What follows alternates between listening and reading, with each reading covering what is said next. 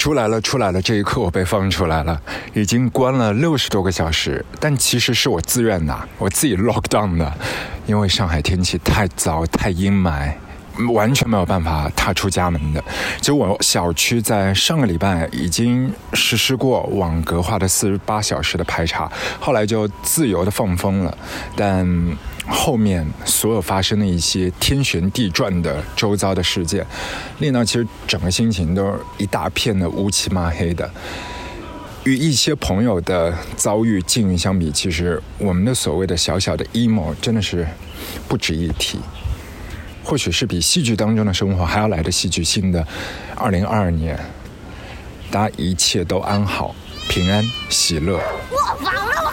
很快很快，这个周末应该是礼拜天嘛，在太平洋的时间是三月二十七号的下午的五点钟，然后在我们这边应该是北京时间下个礼拜一三月二十八号上午的九点钟，延期举办的第九十四届的奥斯卡颁奖礼终于要开奖了。那去年这个颁奖礼是在洛杉矶中心的 Union Station 举行的，但这一次会重新回到2002年以来一直使用的那一个老的会场，就是哈利坞那边的 Highland Center 里头的杜比剧院。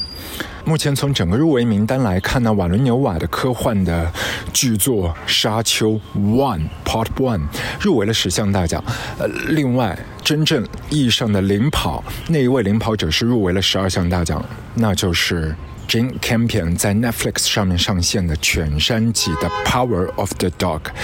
而这一会儿，其实我们要和大家分享的，其实不是那么多的十几个奖项啊，我们要讲的只是一个关于音乐当中的。某一个最佳原创音乐奖，在这个类别当中，包括入围的有 Hans Zimmer 配乐的《沙丘》，Johnny Greenwood 配乐的《犬山记》，全部都是双双入围的。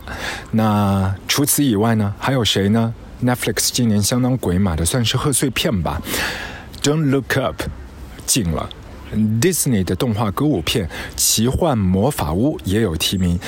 还有 Alberto Iglesias 为阿莫多瓦的新片《p a r a l Mothers》所做的配乐，在这五个候选人当中，你会选择谁呢？其实，Hans Zimmer 对于绿木头是无限欣赏的。从2007年就绿木头和 Paul Thomas Anderson 合作那部片《There Will Be Blood》血色将至开始，这 Hans Zimmer 就他对绿木头配乐的欣赏之情已经是喷涌而出了，不停的向各式各样的媒体都宣扬，就这一部影片的 score 是他的挚爱。在后来的故事，我们就知道了，因为 Hans Zimmer 和 Radiohead 他们都联手了，手牵手为 David Attenborough 他的那一部纪录片《Blue Planet》蓝色星球二做了一版特别的推广曲。那个里头的一个歌啊，是 Radiohead 的一首旧歌，用一个 orchestra 的方式重新演绎，变成了 Ocean Blue。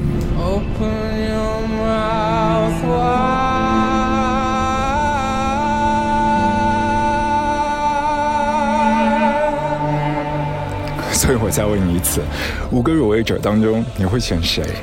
好像我的答案很明确，对吗？其实我觉得答案完全不重要的。在奥斯卡的历史上，最佳原创音乐奖也是变动最多的一个奖项。例如说，一对这个奖项是根据不同的类型片分开来颁奖的，比如说有音乐剧类的正剧喜剧啊，然后正剧类啊、喜剧类啊、音乐剧类啊，就分得很细。也曾经呢，会按照这个类目就不同的创作来源来进行颁奖，比如原创配乐、改编配乐分开来颁。同时还有一个时期哦，按照是曲目里面有没有人声 vocal 来进行颁奖，就歌曲类的音乐和背景配乐分开来颁。但同时呢，歌曲类呢要和原创歌曲保持区别，就为了颁奖而颁奖。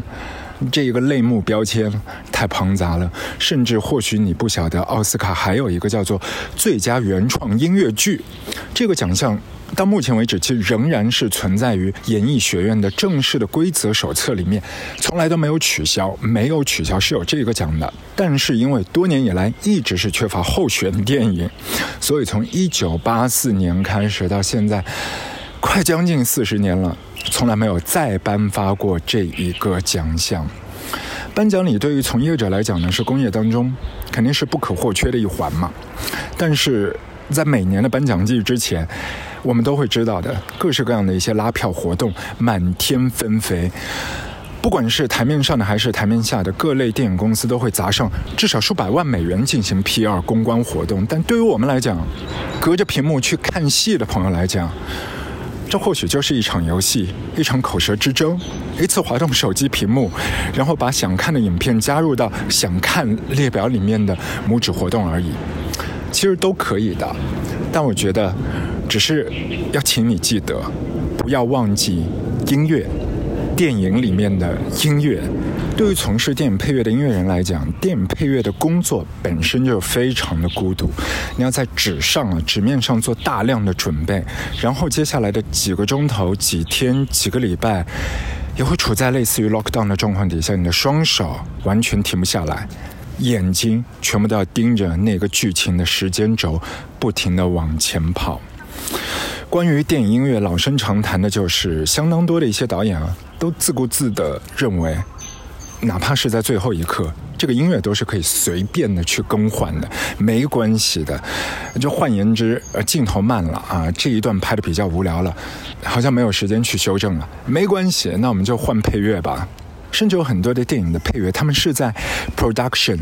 后期工作的最后的一个环节，交成片前的两三个礼拜，就卡着点、掐着进度表，抱着类似于急救章、赶作业的一个态度去完成的。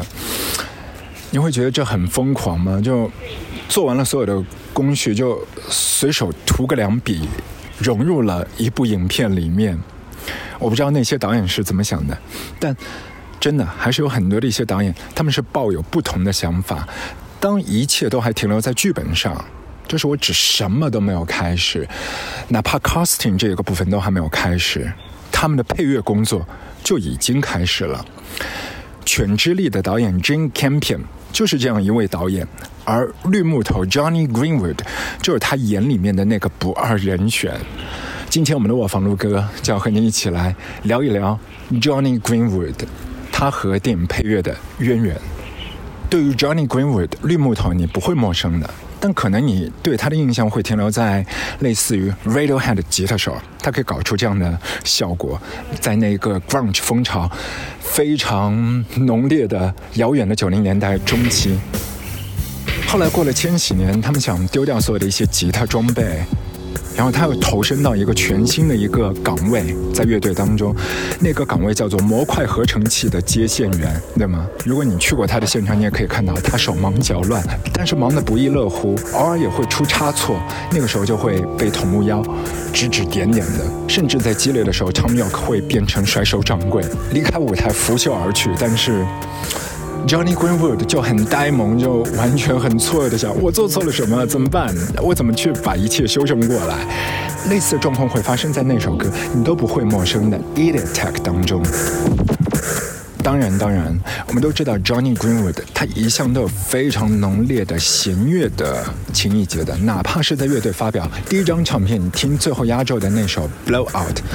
哪怕是他们的第二张的 Bands 里面，都可以看到他试图去冲破所有的一些摇滚乐的框框，他要去找到一个新的风格。终于在本世纪，他的这一个情谊节是得到了爆发和释放。例如说，没有被零零七相中，没有被他们采纳的 Spectre，当然还有那首纪念一战老兵的 Harry Patch。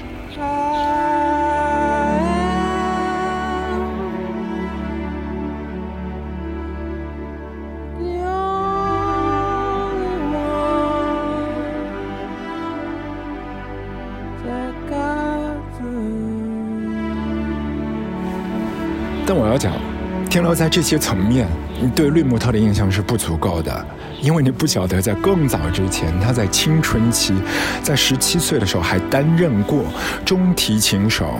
他自诩啊是不太会玩的，他只是不小心就是插队挤到了这样的一个班底当中，挑了一件对的乐器去完成了一件作品。这一件作品是什么呢？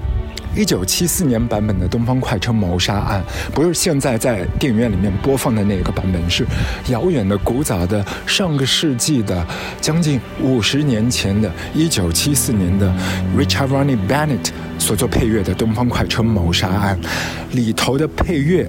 你可以听到一丢丢 Johnny Greenwood 他的贡献。他在那个班底里头做的是中提琴手。其实过了千禧年以后，到零三年之间呢，Radiohead 他们乐队都是超级活跃的，几张唱片，Kid A、Amnesia、Hell to Save 绿木头，他自己都没有停下来。零三年开始，他就慢慢的将自己的一个隐形的一个身份啊，就是 concert composer 这一个角色，他或许是梦想的一个另外的一份 dream job，他把这个身份将自己越逼越近，也是从那一年开始，二零零三年他试水电影配乐 body song，更是在二零一二年和他的超级无敌偶像，现在已经是已故的波兰作曲家。Christoph Penderik 携手演出，并且灌入唱片。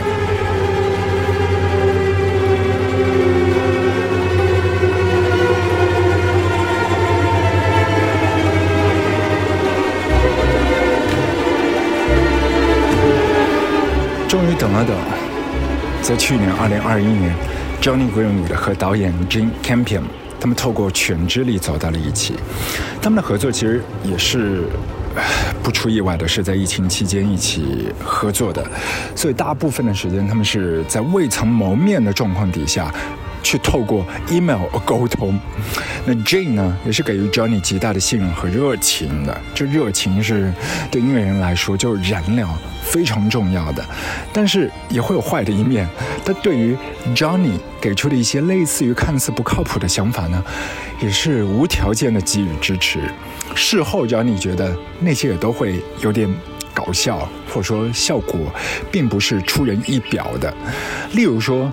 影片里头大量的使用班卓琴 （banjo），虽然说在整张影片的原声配乐 score 里面，你是没有办法用耳朵去听出任何的班卓琴参与其中的，但是影片的实景拍摄的段落里头，我们真的是瞪大了眼睛，亲眼证实班尼迪克演奏了非常多班卓琴的桥段。刚才我们一开始就提了，整部影片《犬之力》，它的配乐工作是在开机之前就已经正式启动了，所以给了 Johnny Greenwood 非常多的一些机会和窗口期啊，向导演 Jim Campion 去提议。例如说，影片里面有一个段落叫 Rose 要在家里面豪宅里面装模作样的去弹奏一番钢琴曲，而导演最终采纳的那一个 piece 那个曲子的推荐人呢，就是 Johnny Green。绿木头推荐的曲子是十九世纪老约翰施特劳斯写的拉德茨基进行曲，因为在那个重要的剧情里面。需要去找一个超高记忆度的名曲啊，因为对于我们来讲，这一段旋律一响起，就意味着啊要做广播体操啦，或者说是运动会里面的运动员要正式入场了。对，是这样的。但是在影片里面，必须要衍生出钢琴和班卓琴互相在 duet 对话二重奏，让我们来感同身受那一份焦灼和尴尬。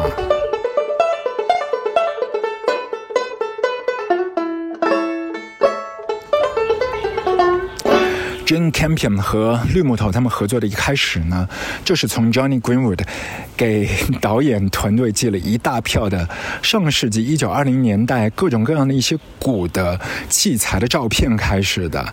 因为绿木头要告诉导演方、制作方，他要呈现的音乐风格必须是重现。二十世纪初的音乐风貌，至少你不会听上去一下子就觉得哦，这个是上上个世纪十九世纪的音乐。另外一方面，Johnny Greenwood 坚持使用的乐器包括 French horn 圆号，还有机械钢琴 mechanical piano。所以在整部影片里面有一首曲子是特别贴合女主角，她名字叫 Rose，对吗？就是这首《The Tuned Mechanical Piano》。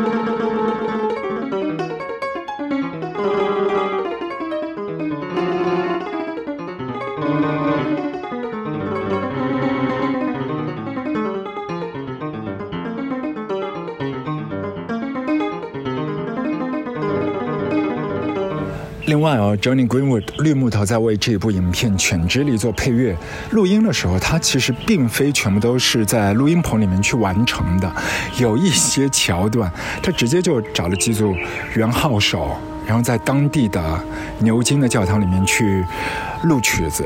因为教堂里面的这一个收音的一个环境啊，它会产生非常多的 reverb 混响，这自然就变成了一件很天然的乐器了。尤其是在影片里面有一些段落是给到的镜头都是山色、沙漠，非常辽阔。但其实，在绿木头脑袋里面，他所有的灵感的源泉呢，是上个世纪六零年代《Star Trek》星际迷航里面的一些镜头。因为当时《Star Trek》里面是使用了非常多的无调性铜管乐，所以绿木头在这一次里面也是汲取了类似的养分。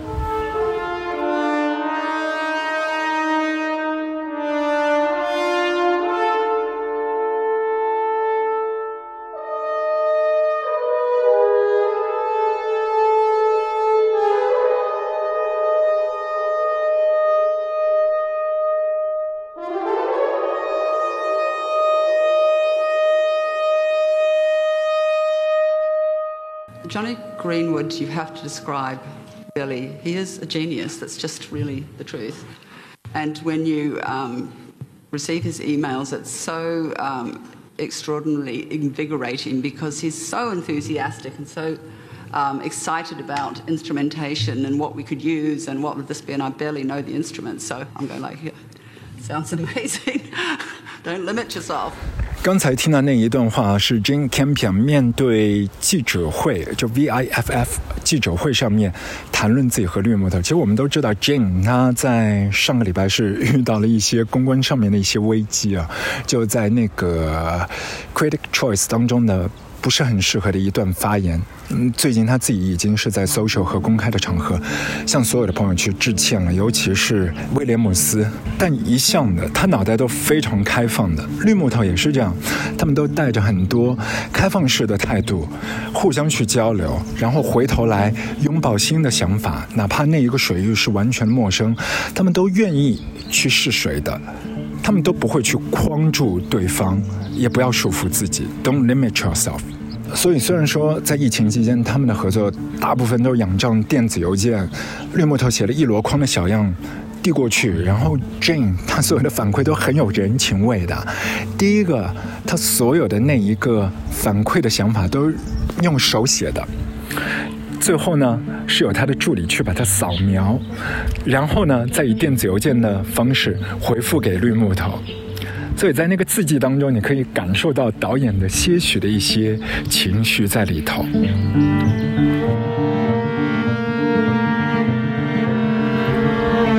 而这一次在疫情期间，绿木头要去录制配乐里头的一些作品，其实不简单的。他起码要搭建一个室内乐的一个班底阵容，例如说他会找中提琴四重奏啊，然后他也找了六组大提琴。但是某一段的效果，他希望听上去是比较 orchestra 一点的。但因为根据防疫政策，这个规模其实在短期里面是比较难以达到。但是碰巧呢，Johnny Greenwood。就是在我们一开篇的时候讲过，他以前是呃中提琴手嘛，但同时他也会一丢丢的大提琴，他就一人分饰多角，调不同的音，然后多轨合成去搭建那一份 orchestra 的质感。请你的耳朵竖起来，竖一个耳朵尖尖头，你去听他的中间的 finger picking，他弹 cello 大提琴的方式，其实近似于。弹班卓琴 banjo 那样的指法，这是很有创意的一件事情。不妨不妨。关于绿木头的那一把大提琴，其实也是有故事的。它是一个二手货啊，在网上以一百美元的价格淘回家的。如果说你有心去触摸，你仔细去翻那一把大提琴，它的内侧上面有一张白色的 sticker 白纸，上面写着 Stephen Bennett。那 Steven Bennett 是谁呢？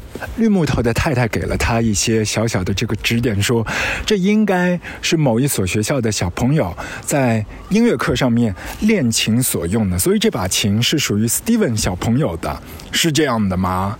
真正的答案已经是无从知晓了。但是我们可以确定的，Steven Bennett 他的大提琴已经是响彻在整部影片，犬之力从头到尾。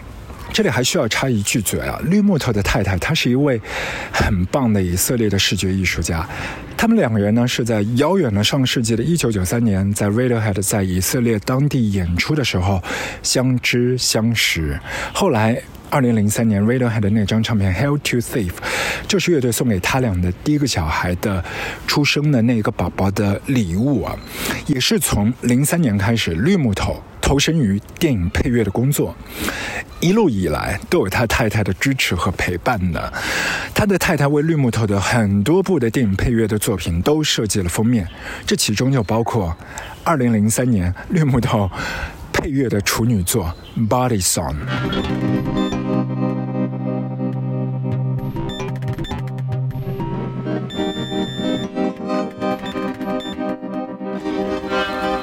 二零零七年。和他后来的好基友 Paul Thomas Anderson 携手合作的第一部《There Will Be Blood》血色将至。其实当年这一部遥远的2007年的《血色将至》的电影配乐呢，也有机会入围奥斯卡的，只不过它破坏了里头的一个入围的条件，就是中间有一段 piece，它其实和 Body Song 2003年的使用的 piece 是照搬的，就用了就做了。就只要是旧的用过的，就没有办法去报名参赛，所以那一张绝佳的《There Will Be Blood》没有入围。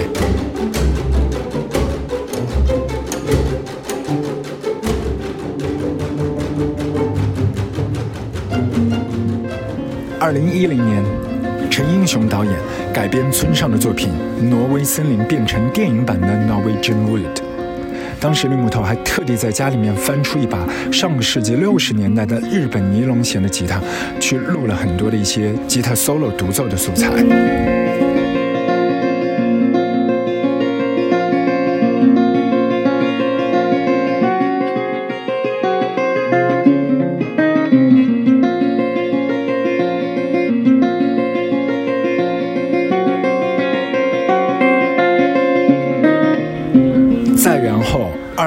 年、二零一四年、二零一八年，全部又都是和 Paul Thomas Anderson 合作的三部影片，分别是《The Master》、《Inherent Vice》。以及二零一八年，同样都是入围到奥斯卡最佳电影配乐奖项的《Phantom Thread》魅影逢将啊！这一部片中间绿木头太厉害了，他甚至溢出了一些 Eric Satie 他的音乐调调，那个非常细腻的。我还很记得，当时是在纽约的 Chelsea 区啊，就 Chelsea Hotel 旁边走几步路，在 Eighth Avenue 和 Twenty Third Street 中间的那一个交叉路口的一间影院里面去看的，当时票房应该说是很惨淡吧。虽然说我看的是午夜场，呃，整个影院里面除了我以外就三个人，还有一对讲话笑声都很大声的 couple，很多的一些情绪都是在绿木头 Johnny Greenwood 他的音乐的线头里面啊，不停的暗涌。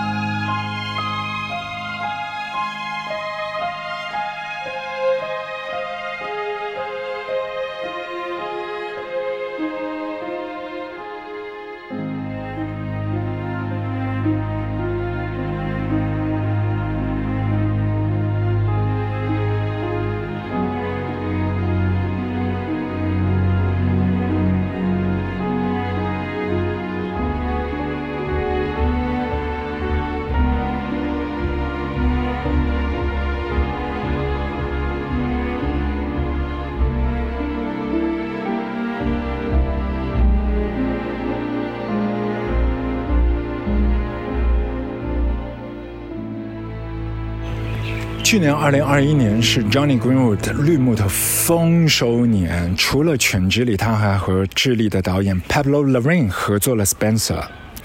Pablo 就很直接，呃，写邮件给绿木头说，啊、我是谁谁谁，然后我以往的一些作品是这些，你要不要看一下？然后 Johnny 看了之后觉得可以合作，后来两人就展开了《Spencer》这部影片的音乐旅行。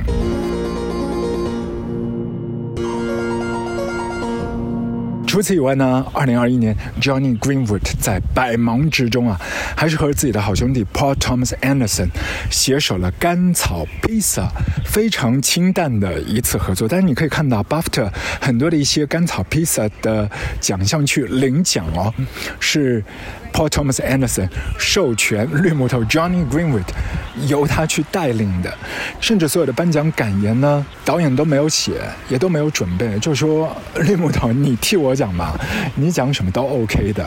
后来绿木头就和汉三姐妹当中的 Alana 他们一起上了那个台嘛，致谢了一番。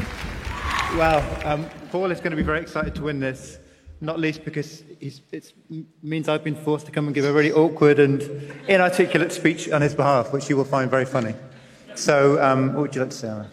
What would I like to say? So, Paul is an amazing director. He is. And an amazing screenwriter. Yes, he is. And he even films most of his films, lots of his films. And if he didn't sing like a donkey, he'd probably be doing the music as well. Agreed. But um, he's going to be very happy to see this. And should we run away? Please, this is for the Valley. I love you, Paul. Paul Thomas Anderson，他对音乐人的爱真的是肉眼可见。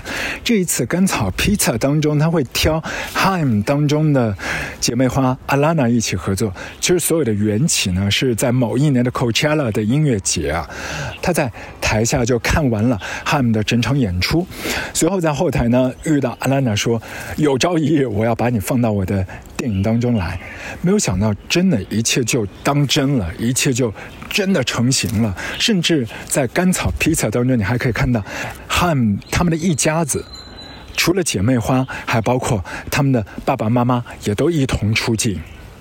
像绿木头啊，Paul Thomas Anderson 啊，这一般人完全就会把他们的年纪的标签给撕扯拽丢一边，完全不记得他们是几岁的。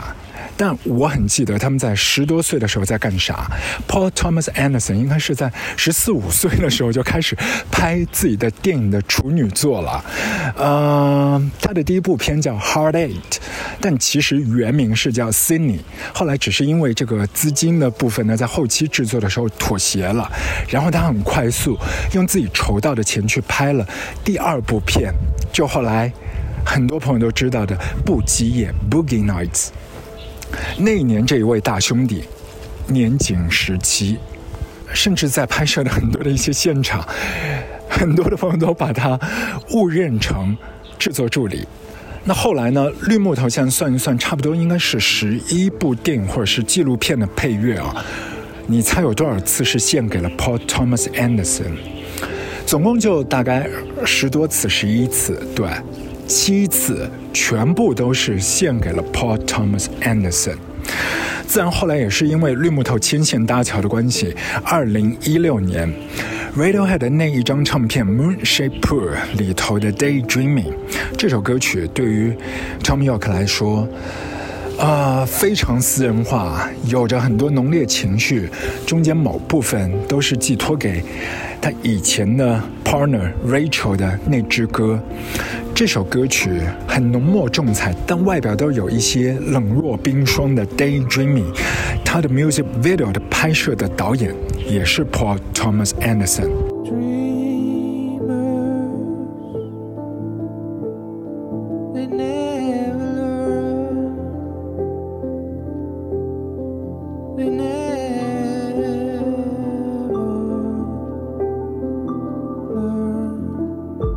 隔了三年的二零一九年的 Tom York，他个人的那张专辑《Anima》，就和自己的意大利女票一起去拍摄了整张专辑的短片吧，十五分钟的短片，同名的《Anima》。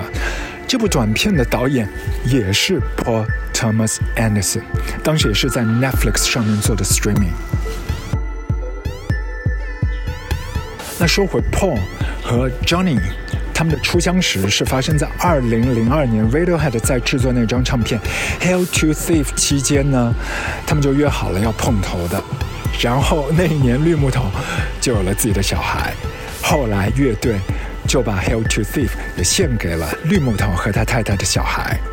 同时，绿木头也开启了自己的电影配乐的工作，但是真正的牵手合作《血色将至》，那是要发生在那一年的五年之后。再后来到了二零一五年，他们甚至找了一班以色列的作曲家、印度当地的音乐家，在印度啊录制了一张很棒的音乐唱片。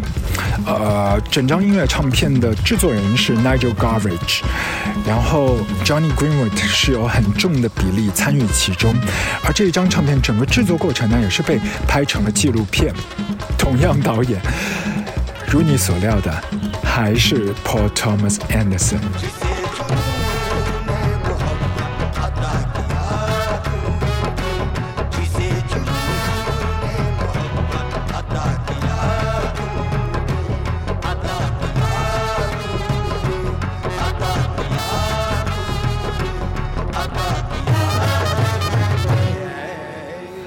就是在我们这一期 podcast 里面，我反复提到的就是血色将至，所以不得不强烈的强逼你听一下《There Will Be Blood》里头绿木头和 Paul Thomas Anderson 他们携手跨刀的合作。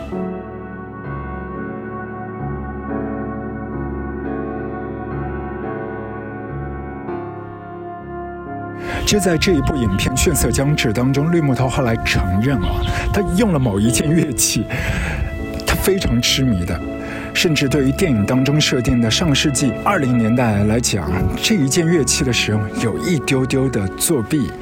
啊、是哪一件乐器？你猜得到吗？如果还没有答案的话，我们继续给你一些曲子，是绿木头和 Radiohead 他们的合作当中，他经常会去运用到的一些场景，例如说这支歌在 Kid A 当中的 How to Disappear Completely。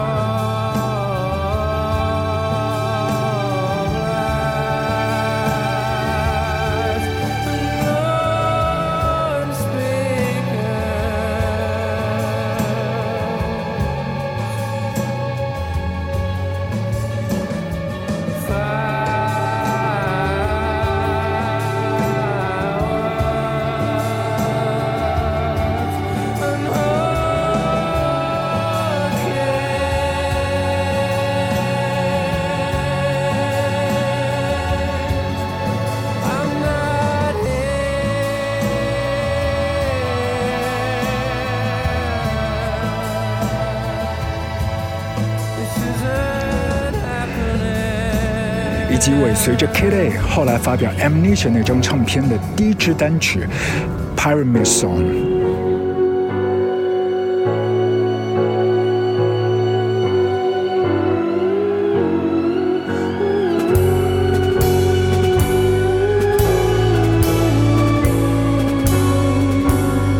之后的 Where I Am and You Begin。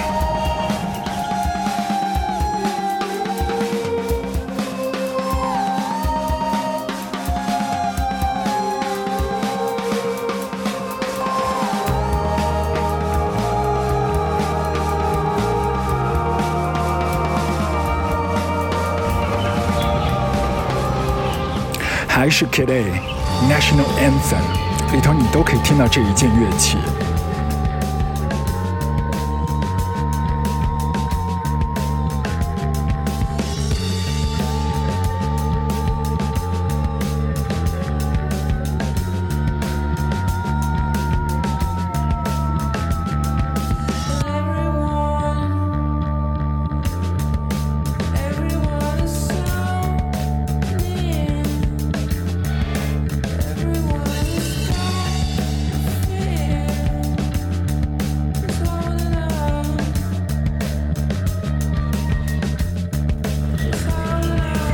这件乐器是在二十世纪初由法国人发明的，它的名字叫 martinet。对不起，我应该念得非常非常的不标准。on m a t o n e t 它在法语里面直接翻译过来的意思呢，就是马特诺音波琴。但很可惜，在上个世纪的八零年代末就完全的彻底停产了。绿木头对这件乐器的痴迷，同样都是从梅西安的《图兰加里拉交响曲》开始的，因为这算是这件乐器的代表作了。后来他把所有的乐器幻化到自己的作品里头，甚至用到 Tom York 的声音，让他的声音透过马特诺琴的扬声器发出来。比如说这首歌。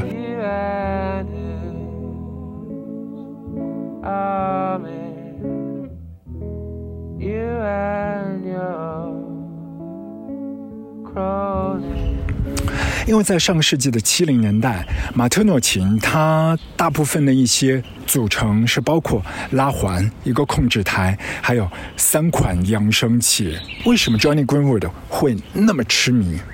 他其实，在接受采访的时候，也都给到过正面的答案。他说，或许是因为他自己本人不像 Tom York 会唱歌，他自己是不会唱歌的，但是他非常喜欢情绪化的 sentimental 的表达，所以他觉得弹奏这件乐器会让他自己感觉特别接近唱歌这件事情本身。这集全部都是关于 Johnny Greenwood，我是作为迷弟向你推荐他的音乐。但如果你有兴趣的话，我觉得有机会啊、可以为你制作一盒 mixtape，所有的都是跟他有关的，跟他用的乐器有关的，跟他合作过的不同的 collaborator 有关的，跟他做的不同的项目都有关的，洋洋洒洒两个钟头二十四小时的 mixtape 都是 OK 的。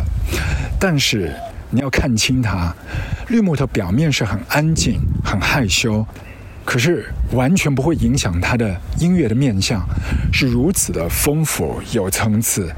它既可以拥抱脆弱、暗黑，但同时它可以一头扎到所有的未知，显露自己极端的真诚。它永远都会站在传统的对立面。我记得那一年去看 Summer Sonic，我是早早的就选定我一定要站在舞台的右侧，因为我知道绿木头会和土木妖出现在偏靠右的位置，所以我就站到那里。那个时候我是想用肉眼去看他摆弄现场所有的乐器和设备，在我的眼皮底下去发出那个震动的频率。直接杀到我的耳膜里面，我觉得这是一个非常爽的体验啊！我们所有的现代人实在太相信音乐制作或者说是音乐工业，痴迷于后期这件事情了。我们所有相信的音乐，通过的音乐都是从左声道、右声道、左边的 speaker、右边的扬声器呈现出来的震动，它其实算是一种妥协的。呃，古时候我们会讲环绕立体声啊，现在又会有一些新的包装啊，3D 的环绕环境效果。但是，就像绿木头所说的，他越来越不相信麦克风、扬声器、录音这些设备了。真正的音乐，真正的音乐本身，是直接从乐器里浸透到房间的墙壁，而且是一次性的，没有办法复制的。我现在还在小区里面遛弯，但周遭的小孩好像已经是被爸爸妈妈就催着要回家吃午饭了。所以呢，我觉得今天在我们 podcast 里面可以用的最后的一首 ending 曲，我们选《哈利波特》里面的歌，好吗？但和 Johnny Greenwood 都是息息相关的。哈利波特魔法学校在那个魔法世界里面也是有一个传奇乐队，叫做 Weir Sisters，但是这支乐队里头所有的乐队班底成员都是汉子。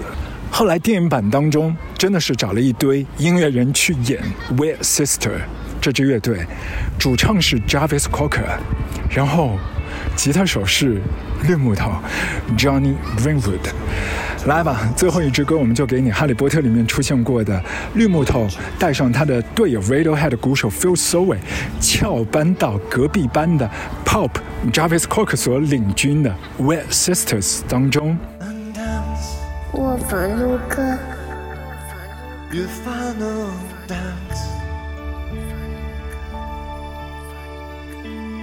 This is your final chance to hold the one you love.